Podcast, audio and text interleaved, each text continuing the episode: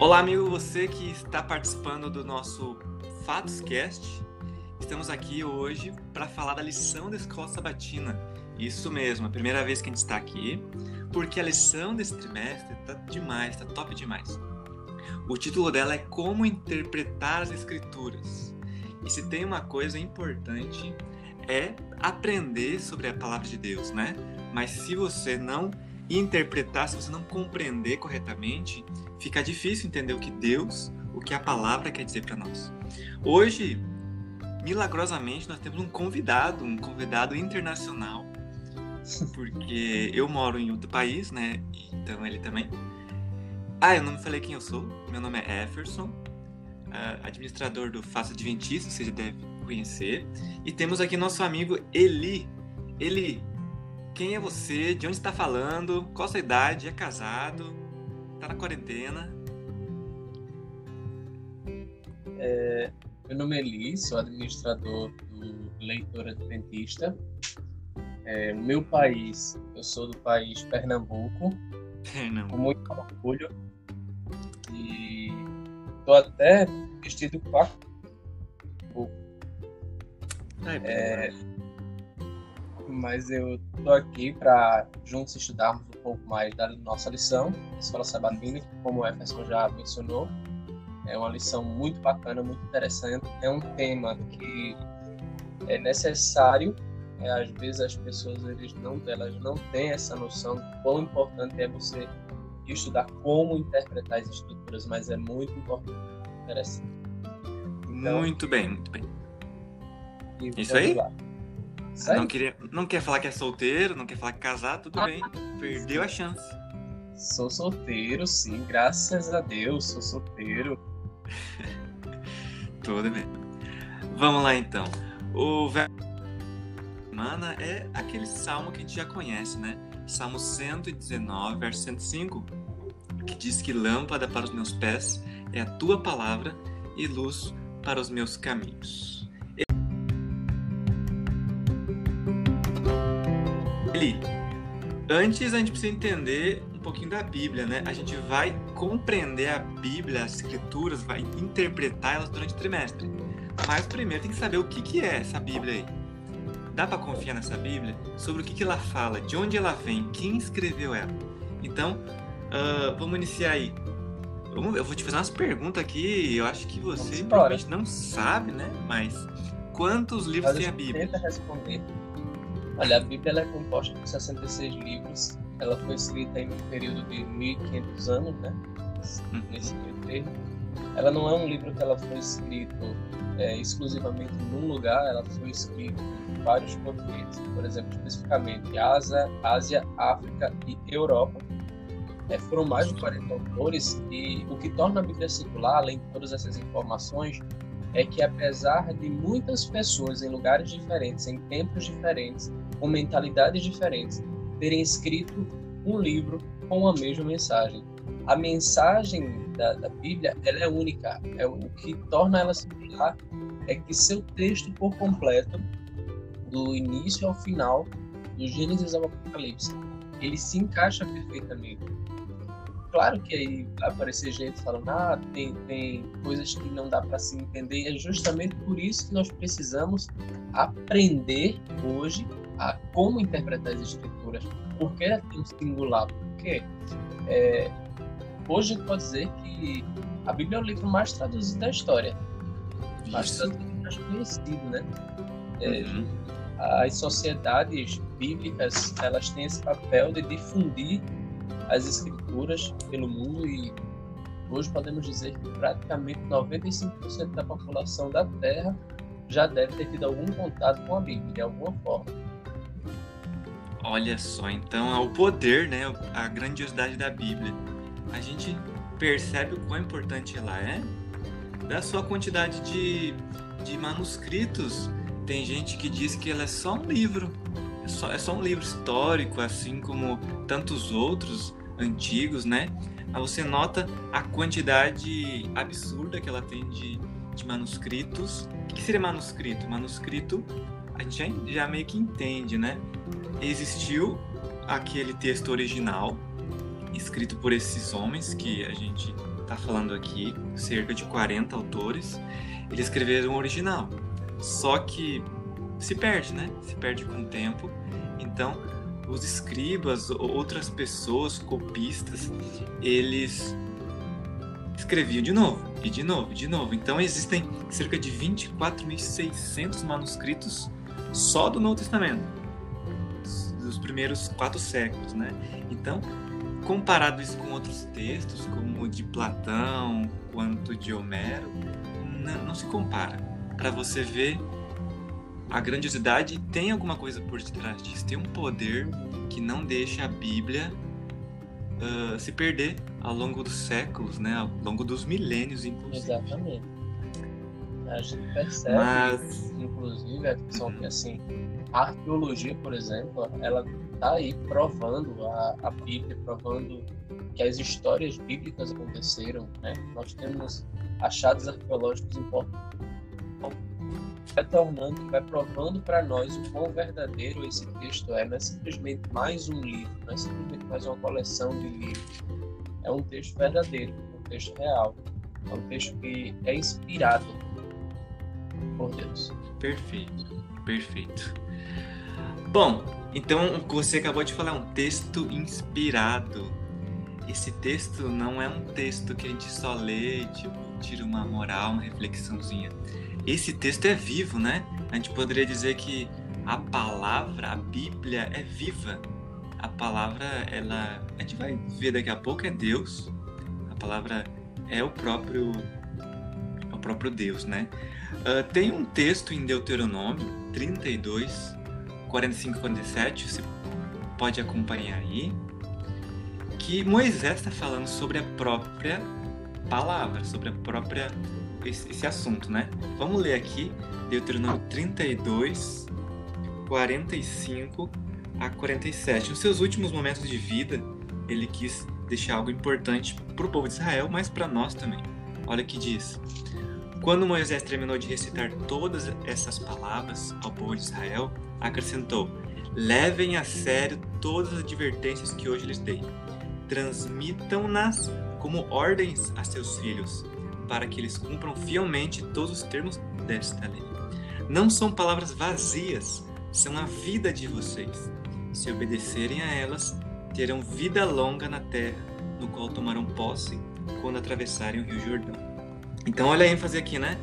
Elas são, na minha tradução, né? Elas são a vida de vocês. Está dizendo que essa palavra, esses, esses ordenanças, o que Moisés, claro que era, ali era só o, o Pentateuco, mas a Bíblia ela é viva.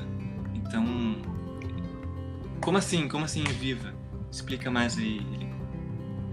Ela é viva porque o seu texto é uma, uma das provas, na verdade, né, de, de da influência da Bíblia, para mim particularmente, tô parecendo as gagas de Ilhéus, né, tanto que eu gaguejo hoje.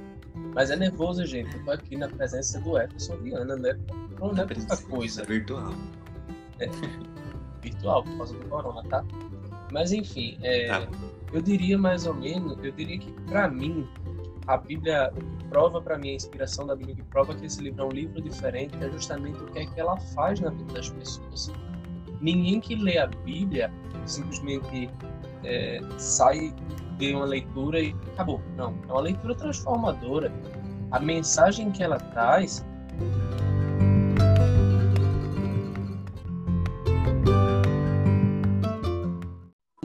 homens já foram transformados, inúmeros homens eh, foram transformados, bêbados largaram a bebida, é, drogados largaram as drogas, simplesmente porque encontraram nas escrituras o, o, essa chama, esse poder vivo que transforma o ser humano. Não é simplesmente um texto comum, é um texto transformador.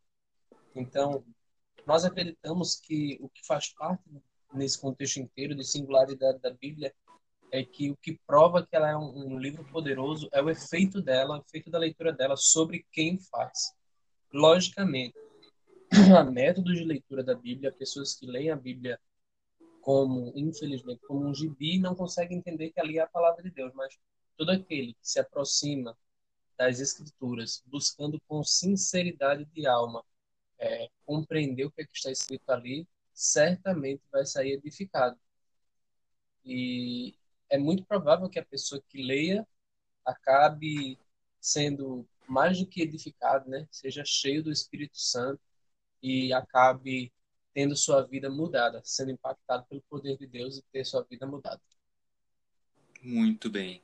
Uh, Moisés está falando sobre aplicar no coração as palavras. Aplicar no coração, né? Isso reflete muito para nós que, como a gente já enfatizou aqui algumas vezes, esse texto não é um texto qualquer, é um texto vivo. Esse texto ele tem o poder de transformação. Então, é necessário que haja também uma ação nossa. Ele pode ser só um gibi, como você falou, ou ele pode ser um agente de transformação, porque sim, tem poder esse livro. E talvez alguns escutem, nossa, já começou. É aquelas coisas místicas que você coloca a mão e, e sente um poder sobrenatural. Não, Vamos ler João, João capítulo 1, verso 1 até o 5, que ele é absurdo, né? Até, até hoje, alguns têm dificuldade de, de tradução, inclusive, de uma palavrinha ali, mas no fim a gente entende. E é tão complexo saber que Jesus, ele é. É isso que a gente vai ler agora aqui. Vamos ler. João, tá, tá com a Bíblia aí? Pode ler, João 1, eu sei que você sabe de cor. Hum, mas vamos lá. Na minha versão diz assim: E o Verbo estava com Deus, e o Verbo era Deus. Ele estava no princípio com Deus, todas as coisas foram feitas por intermédio dele. Nele, nada do que foi feito se fez. A vida estava nele, e a vida era a luz dos homens. A luz resplandece nas trevas, e as trevas não prevaleceram contra ela. É para a gente fazer um link, Jefferson, com esse último versículo, é, lá com o texto para memorizar, né? O Salmo 119, versículo, uhum. lâmpada para os meus pés é a tua palavra e luz para o meu caminho.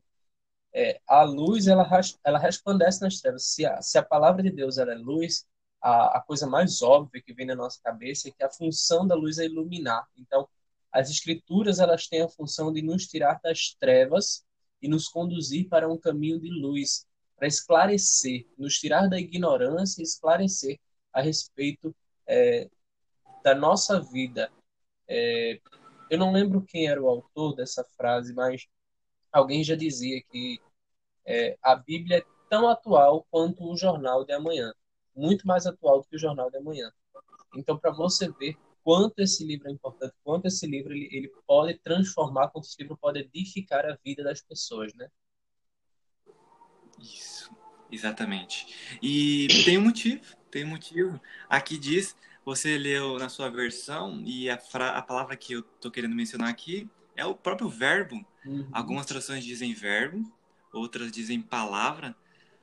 E eu acho mais bonitinho palavra, porém a palavra verbo ela tem muito mais sentido. Você aí, professor, né? Não quero que você me, me humilhe, que sabe mais que eu. Não. Mas a palavra verbo ela tem muito mais nuance do que a própria palavra palavra. Exatamente. Mas eu acho bonito mais essa aqui a NVT ela usa palavra.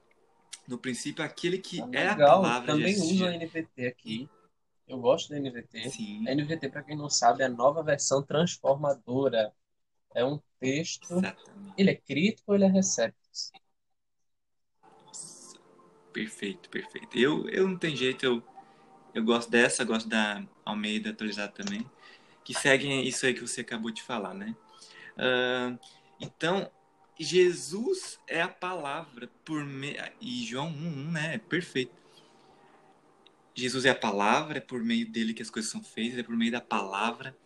Tudo passa por meio dele. Ontem eu estava estudando. Por ele, né? Por intermédio dele, o verso isso. 3 diz isso onde está estudando Efésios, outro assunto, e também fica falando que é tudo por meio de Jesus, salvação por meio de Jesus, criação por meio tudo, tudo é por meio de Jesus, tudo é por meio da palavra. Então nós chegamos e... a uma conclusão que a própria escritura, ela aponta todo todo o seu texto, ela aponta para uma pessoa. Para uma pessoa. Para uma pessoa, essa pessoa é Jesus. Isso. Todo o texto da escritura ela tem como foco a Cristo e não você vai ler lá sobre a, introdução das escrituras, né? no princípio criou Deus fazer a terra, você vai lá para Gênesis 3,15 e já começa a mencionar sobre Cristo, a Bíblia inicia e termina apontando para Jesus. Para Jesus. Perfeito. João 14,16, né? É aquele versinho também que a gente gosta de decorar. Que ele é o quê? Ele é o caminho, que lembra o Salmo 119. Ele é a verdade e ele é a vida. Então, é interessante entender que Jesus, a Bíblia aponta para Jesus, Jesus é a Bíblia, Jesus é a palavra, Jesus é o caminho. Nossa, a gente poderia trocar aqui o estudo de hoje para Jesus, né? Jesus e é isso aí. Então, vamos lá. Mas tem algumas pessoas que têm muita dúvida ainda se a Bíblia ela é confiável, a Bíblia ela, ela é, assim, será que não foi qualquer pessoa, qualquer bêbado aí que você falou antes, qualquer. Uh, a gente sabe que a religião pode se meter a isso e trocar umas palavras, ou até, uh, ao longo da história, alguns políticos, não sei.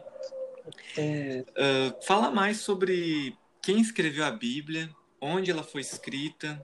É interessante essa pergunta, Jefferson, porque é, outro dia eu estava conversando com um amigo e ele fez assim, eu não confio na Bíblia. Aí eu questionei automaticamente, mas por que você não, não, não confia, não acredita na Bíblia? Porque ela foi escrita por homens. Aí eu parei e fiquei, ué, e ele estava esperando que a Bíblia fosse escrita por quê? Por um macaco? Por um cachorro? Eu acho que ele estava meio, meio aéreo, né, nesse momento. Nessa, essa conclusão dele é meio ilógica. Assim, a Bíblia foi escrita, assim, por homens. Porém, a função é, por trás desses homens, o que aconteceu com esses homens, é que é justamente o, o que, como eu estava dizendo, né? Algumas pessoas acreditam que a Bíblia ela foi ditada por Deus e não é isso. A própria Escritura vai lá dizer em, em Timóteo, né? Que toda a Escritura ela é divinamente inspirada, ou seja, ela é soprada por Deus, ela é iluminada para que o ser humano, para que no caso daqueles seres humanos, eles tenham escrito esse texto. Então, o que torna esse livro surreal, importante e confiável é o fato de que a mesma mensagem que foi dita há 1500 anos antes, 1500 anos depois, ela permaneceu sendo dita por uma pessoa que não tinha nada a ver com a outra, por uma pessoa que nem conheceu a outra. Então, assim, ela permanece viva. E ao longo dos séculos, é muito importante destacarmos isso, e ao longo dos séculos, é o livro mais perseguido. Foi perseguido é, no início da história da igreja cristã, foi perseguido na Idade Média e ainda em nossos dias pode parecer até louco, né, falar sobre isso, mas em nossos dias, século 21, ainda é um livro perseguido. Muitas pessoas não gostam, querem fazer alterações no texto, acham que o texto está arcaico, precisa de mudanças, mas esquecem que é, lá em 2 Timóteo 4, 3 a 4, vai dizer assim: pois haverá tempo em que não suportarão a sã doutrina. Pelo contrário, cercar-se-ão de mestres segundo as suas próprias cobiças, como que sentindo coceira nos ouvidos, e se recusarão a dar ouvidos à verdade, entregando-se às fábulas. Então, o desafio, o desafio que a gente enfrenta hoje é que as pessoas querem colocar dentro da Bíblia suposições e pressupostos, acabam distorcendo o texto, né? Tornando aquilo que é tão imperativo a está dizendo isso, que assim a pessoa vai lá e transforma. Então, assim, temos que fazer uma leitura da Bíblia, temos que entender a Bíblia não a partir da nossa perspectiva, mas a partir daquilo que Deus deseja. Por quê? A Bíblia é a revelação de Deus para nós. É como Deus se revela para nós. Então, é nesse livro que a gente vai encontrar no seu conteúdo, seu enfoque, né? É não apenas no plano da salvação, que a gente já mencionou, que é Jesus Cristo, mas nos atos redentores de Deus na história. Em toda a história você vai ver Deus agindo. E é isso. Isso aí. Uh, vou falar um pouquinho sobre os escritores. Deus, ele quis usar pessoas, não pessoas espetaculares, mas pessoas comuns, de regiões uhum. diferentes, de, de culturas diferentes, né? Por exemplo, Moisés. Moisés estava lá dentro do, do Egito, embora o, um cara do povo de Deus, a gente sabe da história dele. Ele estava dentro do Egito, foi adotado, meio que adotado pelo, pelo faraó, pela, pelo Egito, Amós, Amós era um boiadeiro, Jeremias, sacerdote, Daniel estava sempre lá entre os grandes governantes, né? Ele também tinha uma alta posição.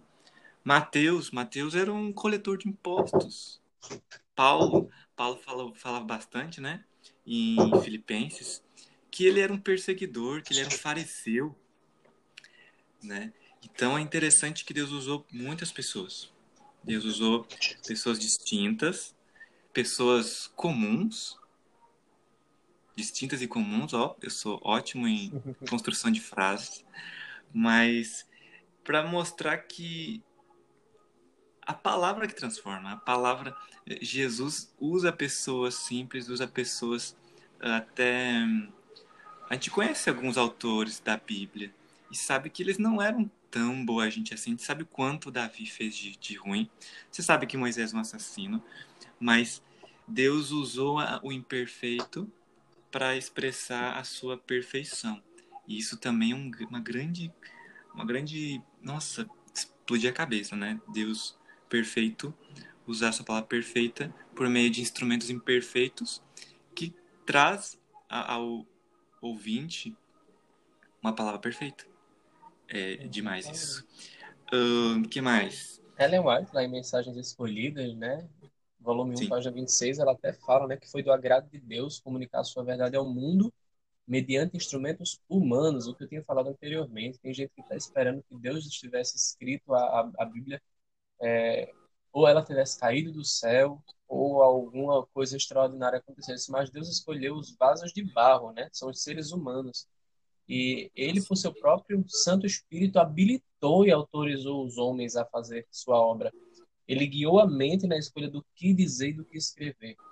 O tesouro foi confiado a vasos de barro, todavia, não é por isso menos do céu. Foi, foi escrito por homens, mas é de origem celestial. O que importa é a sua origem.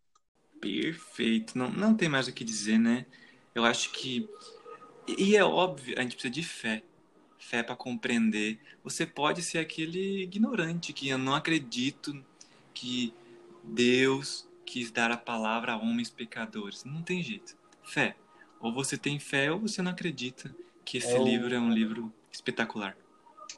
O Frank Hazel, que é o autor, inclusive, do livro, né, do, do trimestre, o livro de acompanhamento da lição, ele vai dizer lá na página 14 do seu livro que o que torna esse livro tão precioso não é a sua escassez, mas a razão que há por trás dele, ou seja, o que torna esse livro precioso não é a falta dele, é, o, é a razão da existência dele.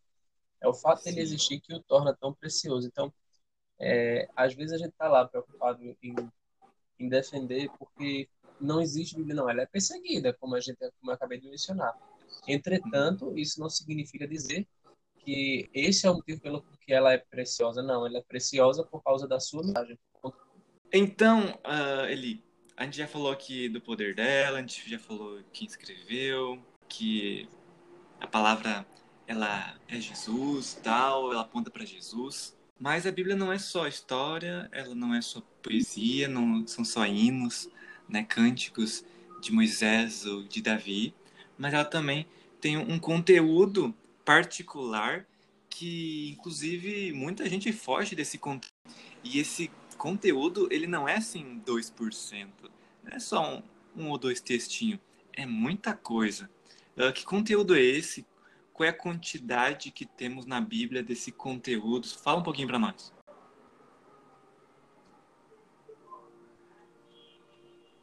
Vamos lá. É... É, aqui na terça, fala a Bíblia como profecia. E é interessante a gente notar que ela é mais do que apenas a palavra viva que a gente tem mencionado, ou a palavra histórica contar a história, mas ela é a palavra profética. Por quê? Porque ela aponta para o futuro, ela aponta para o cumprimento de coisas dentro da história. Veja, por exemplo, é, há pelo menos 65 predições messiânicas diretas no Antigo Testamento o Antigo Testamento ele vai apontar para Cristo, como a gente mencionou anteriormente, através de quê? Da literatura profética, né? através da profecia. E é interessante, Jefferson, que algumas pessoas têm na cabeça que profecia só é Daniel e Apocalipse. Não, não, uhum. não, não. Tira isso da cabeça. A Bíblia está cheia de profecias. Quer profecias que apontem para a primeira vinda, quer profecias que apontem para a segunda vinda, quer profecias que apontem para o mundo físico, para a história, para o decorrer da história. Então, assim, é, nós temos que ter isso em mente. Veja, por exemplo, lá em, em, em Gênesis 49, 10, diz que o cetro não se arredará de Judá, é uma profecia messiânica, ou seja, aponta para Cristo. Lá em Miqueias 5:2 vai falar que Jesus nasceria em Belém, Judá. Lá em Isaías 53 vai dizer que ele seria desprezado e o mais rejeitado entre os homens, espancado, falsamente acusado, mas não abriria a boca para se defender. Os Salmos, outro livro que alguém vai dizer assim, mas nos Salmos tem profecia? Pois é. Lá vai dizer uhum. que suas mãos e pés seriam perfurados, suas vestes seriam divididas. Então temos que colocar na nossa cabeça que é certo que Daniel e Apocalipse são livros proféticos, mas eles não são os detentores exclusivos das profecias da Bíblia. Perfeito. Então você você falou que a Bíblia ela contém profecia e essas profecias apontam para muito para Jesus, muito para o fim dos tempos, muito para, né? Profecia é isso. Tem gente que adora profetizar, né? A gente brinca, a gente já brincou bastante sobre isso, né? É, piada interna. Que, que entender, né? Até a respeito dessa questão, né? Que essa questão do profetizar, é, a Bíblia diz, ninguém está impedido de profetizar, né? A questão é que havendo até que aparecesse o que é perfeito, isso é Jesus Cristo, as profecias cessariam. Então, nós já não temos mais. Uh, não quero dizer que não há mais o dom de profecia. Ele existe, ele está vivo na igreja. Mas não como o modelo antigo, o profeta como um porta-voz direto do céu. Já não é mais dessa forma? Assim, através dos dons. E lembrando que conquanto alguém possa receber o dom de profecia, é, como nossa igreja crê, né, que nós temos uma profetisa moderna, conquanto alguém possa receber o dom de profecia ser inspirado por Deus, seu texto ele não é canônico.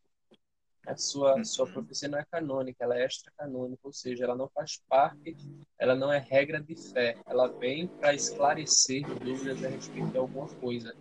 É uma mensagem inspirada do céu. E também tem até que lembrar disso, né? Que as pessoas têm na cabeça que profecia é só revelação do futuro. Só revelação do futuro. Uhum. Não é. Às vezes a profecia também é esclarecimento do passado. A Isso. profecia tá, também ela é esclarecimento do presente. Não é só o futuro. É a história, é o decorrer da história. E a Bíblia ela tem esse esse detalhe, né? Ela tem essa, essa característica, na verdade, de, de ser um livro que revela tanto o passado quanto presente, quanto por vir. Ótimo. Então a Bíblia é profecia também. Mas, uh, em geral, a gente entende que Bíblia ela tem muito de história. A gente gosta das historinhas da Bíblia, as crianças gostam de historinhas da Bíblia.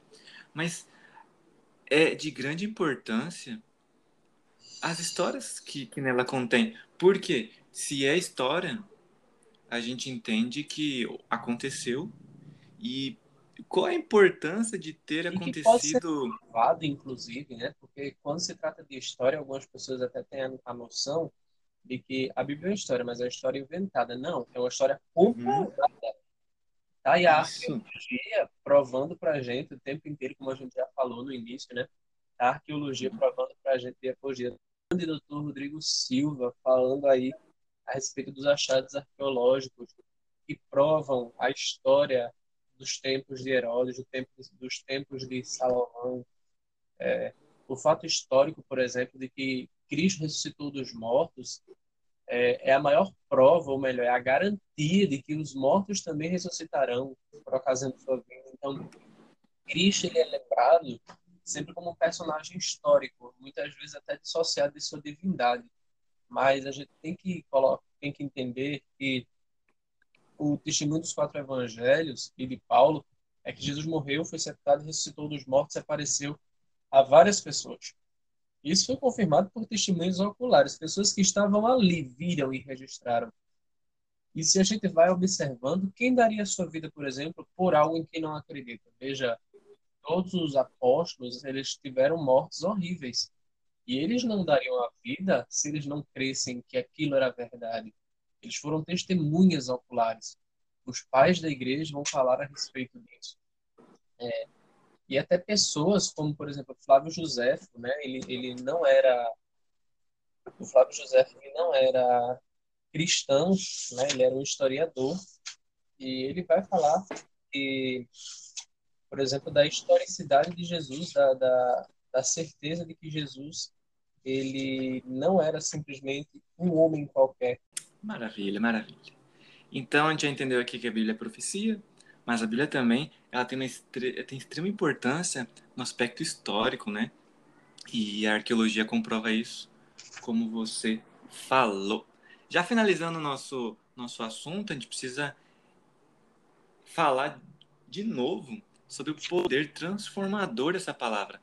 A, a gente vê na, até no aspecto histórico, em 2 Reis 22, 3 a 20, que Josias, ele quando tinha 25 anos, ele encontrou, ou foi encontrado, né, o livro da lei. Ele não sabia meio que era aquilo, mas ele estudou, ele leu, e aquilo transformou a vida dele. Ao ouvir essas condições né, da aliança, o que, que ele fez? Rasgou as vestes, o cara ficou aflito e percebeu quanto que ele e o povo tinham se distanciado. Então, olha que interessante, a palavra transformou um homem, não só um homem, né, mas um povo. Assim, a palavra hoje transforma a nós. A gente já mencionou isso hoje, que ela tem o poder de transformar qualquer pessoa. Exatamente. É, há histórias, inclusive atuais, né, não podemos nos, apegar somente a, ah, porque vocês falam que a Bíblia é transformadora, porque contam a história, por exemplo, de um Pedro ou de um Saulo que foi transformado em um Paulo, mas nós queremos é, falar também de pessoas da nossa era, do nosso século, que tiveram suas vidas transformadas. Se formos olhar direitinho, quantos não conhecemos que largaram vícios e que tiveram uma transformação radical na vida, né? Largaram é, tudo aquilo que lhes fazia mal e foram tocados por essa palavra. E o que prova que ela não é simplesmente mais um texto qualquer, é transformador. A palavra de Deus é uma palavra que muda o coração dos homens. Quando a gente volta na história, até na lição anterior, né, sobre Esdras e Neemias, a gente vê ali o povo recebendo a palavra de Deus e ficando muito felizes. Eles passaram um dia em pé para ouvir a leitura da, da palavra de Deus. E por que fizeram isso? Porque tinham certeza que era uma palavra transformadora, uma palavra que, que mexia com eles, fazia com que eles ouvissem a voz de Deus. Muito bem, muito bem. Uh, vamos ler João 16, 13. Eu acho que a maioria das pessoas conhece. João 16, verso 13. Quando vier o Espírito da Verdade, ele os conduzirá a toda a verdade. Não falará por si mesmo, mas lhe dirá o que ouvir. Ele anunciará o que ainda está para acontecer. Então, está falando aqui do que? De um Espírito da Verdade. De, uhum. o João 17, 17 é um outro verso, né? Que versinho de estudo bíblico. Vou, vou, vou até ler aqui para vocês que diz assim: santifica-os na verdade, tua palavra é a verdade. Ou consagros na verdade, tua palavra é a verdade. Então está mencionando aqui a verdade. E a gente já, a gente, se a gente usar o paralelo de João, que também diz que ele é o caminho, ele é a verdade e a vida, a gente entende que Jesus é a palavra, Jesus é a verdade, Jesus é o caminho, Jesus é a vida, e isso é demais. A gente poderia dizer que Jesus é a palavra de Deus. Jesus está transformando nossa vida. Então, ele é importante da palavra. É, é importante ter esse contato, essa comunhão com a palavra ou tanto faz?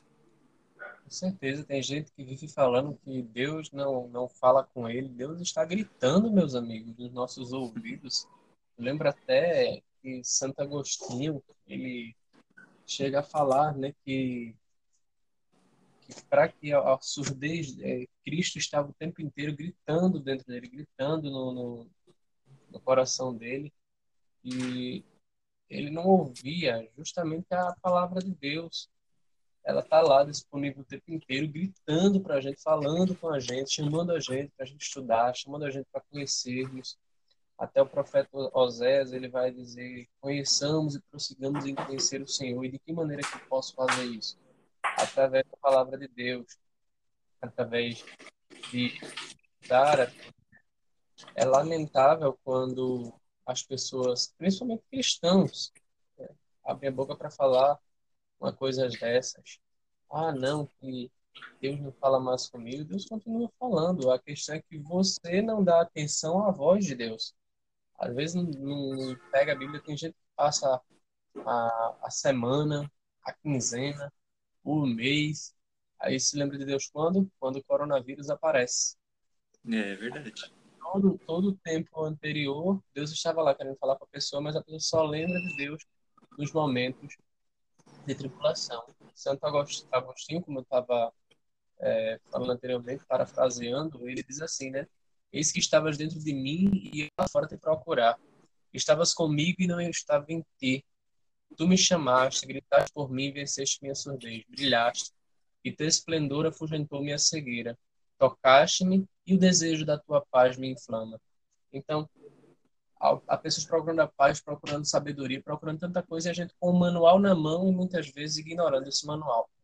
Quer ser feliz? A Bíblia ensina. O caminho ela aponta para o caminho, né, que é Cristo. Ela é a seta apontando para o caminho. Ok, muito bem.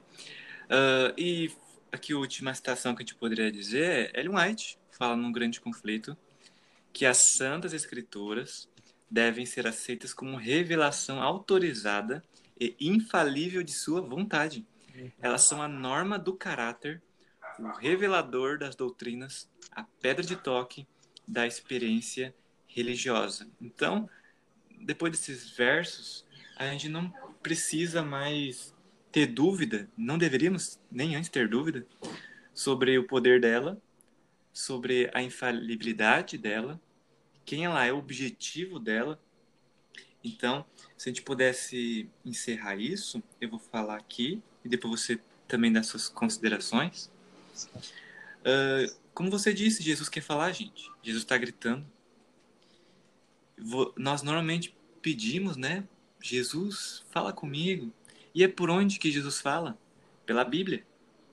Uhum. Nós queremos respostas às nossas dificuldades, anseios, e queremos escutar um, um som no nosso ouvido, um trovão, um sinal. É, e é onde que é a resposta? Na Bíblia. A gente quer paz né, em meio a essas dificuldades desses tempos. Bíblia é na Bíblia que a gente encontra paz. E se queremos esperança de dias melhores ou de um mundo melhor, não aqui, mas uh, depois que Jesus voltar, é Bíblia. A gente tem que a gente tem que parar de desassociar que não é por intermédio de Cristo, não é por intermédio da, da sua palavra, que é o seu caráter, que a gente vai encontrando suas respostas. A gente precisa voltar à Bíblia é bonito quando uh, falam, né? O povo da Bíblia, o povo da Bíblia. Eu já não sei se somos o povo da Bíblia, mas poderíamos retornar a isso. Fazendo o quê? É, Bíblia, é... né? Você tem aí algumas considerações finais, então?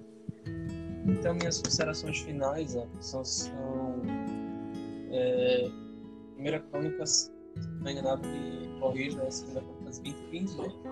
Querido no Senhor nosso Deus, estareis seguros, crede em seus profetas e prosperareis. A Bíblia no Salmo 119, 105 é chamada de lâmpada e luz. Então, que nós venhamos a ter esse desejo de conhecer mais a palavra de Deus. Eu queria encerrar com o Salmo 51, para mim é um texto fantástico. Tem misericórdia de mim, ó Deus, segundo a tua benignidade Apaga as minhas transgressões segundo a multidão das tuas misericórdias. Só lendo isso a gente consegue entender é, que o escritor aqui ele tinha noção de quem era o Deus a quem ele servia. Ele falou assim: lava-me completamente da minha iniquidade e purifica-me do meu pecado. porque eu conheço as minhas transgressões, o meu pecado está sempre dentro de mim. Como conhecer o pecado se eu não tenho estudado a Bíblia, se eu não tenho buscado na Bíblia saber o que é a, a verdade? Então, deixa continue lá no final, é, no verso 10, o, o salmista vai dizer assim: Cria em mim, ó Deus, um coração puro e renova em mim o espírito reto. Então, que essa possa ser a nossa oração. Mim, ó Deus, um coração puro para compreender a tua palavra e renova em mim o espírito reto como resultado do estudo da tua palavra.